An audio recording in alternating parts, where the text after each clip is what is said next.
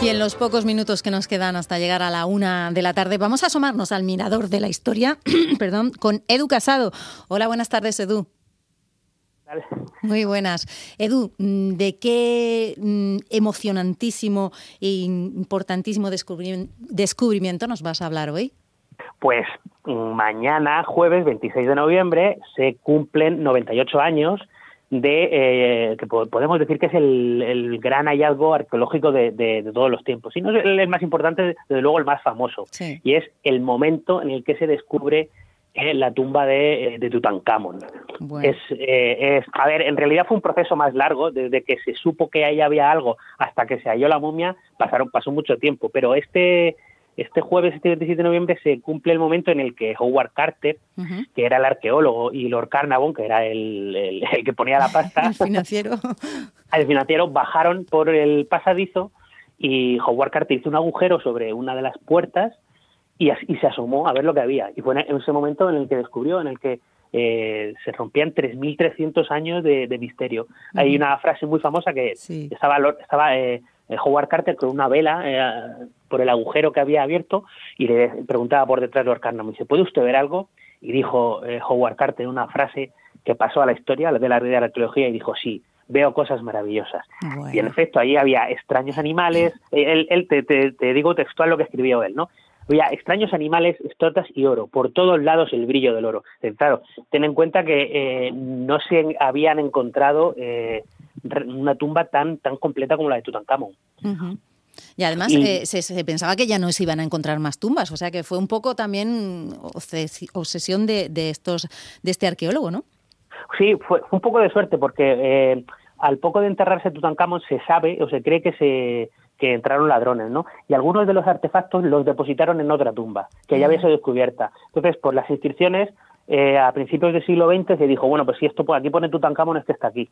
Pero no, había una tumba, la KV62, pues de Valle de los Reyes en inglés, Kings Valley, eh, y allí el chico que llevaba el agua en la expedición de Howard Carter eh, tropezó con una piedra.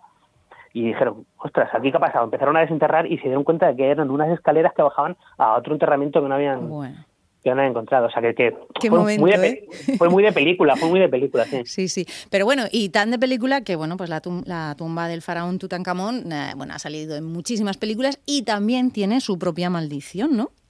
O leyenda, al menos. A ver, hay, un, hay un poco de leyenda urbana, porque ¿sabes lo que pasa? Que Lord Carnarvon murió... Eh, pocos meses después de, que se abriera la cámara mortuoria. Murió de una neumonía. Entonces la prensa, ya sabes cómo somos los periodistas, de, amarillistas y de peliculeros, se inventaron lo de la maldición del faraón, pero en realidad eh, se ha demostrado que no es así. De las 58 personas que había eh, presentes en la apertura de la tumba, solo 8 murieron en los siguientes 12 años. Mm. Es decir, al final, por ejemplo, Howard Carter murió en el 39, es decir, eh, 16 años después. La hija de, eh, de Lord Carnarvon, que estaba por ahí, murió en el 80. O sea que al final es más leyenda y más eh, prensa amarilla que otra cosa. Quizá porque esa leyenda, bueno, pues le da todavía más importancia. Realmente se encontraron más de 5.000 objetos y dices que ya la habían desvalijado, o sea que era, era una, una tumba muy, muy importante y de un rey que tampoco fue rey durante muchos años, o sea que... Un, un rey muy joven. Para que te hagas una idea, tardaron ocho años, se tardaron ocho años en en vaciarla. Es decir, eh, hasta, hasta noviembre de 1930 no se sacaron los últimos artefactos. Fue todo muy minucioso y había tanto que catalogar y tanto que sacar que, que, tardaron pues un montón. Imagino que para meterlo no tardarían tanto, ¿no? Porque si estuvo, me parece que fueron seis años Tutankamón en el, en el poder, pues digo yo que no empezarían a hacer la, la, la tumba con mucha antelación, ¿no? la teoría, los teólogos creen que fue algo extraño porque creen que es una tumba que no se correspondía para Tutankamón, que Tutankamón ah. murió muy joven y entonces tuvieron que enterrarlo, digamos, de urgencia en una tumba preparada. Era una tumba más propia de un, alto funcionario que de un faraón. Entonces eh, se le murió pronto el hombre. Y, era la que tenían ahí excavada, ¿no? La, tenían a mano. Eh, es un caso muy peculiar en, cualquiera de los sentidos en los que lo pienses. Ya, ya.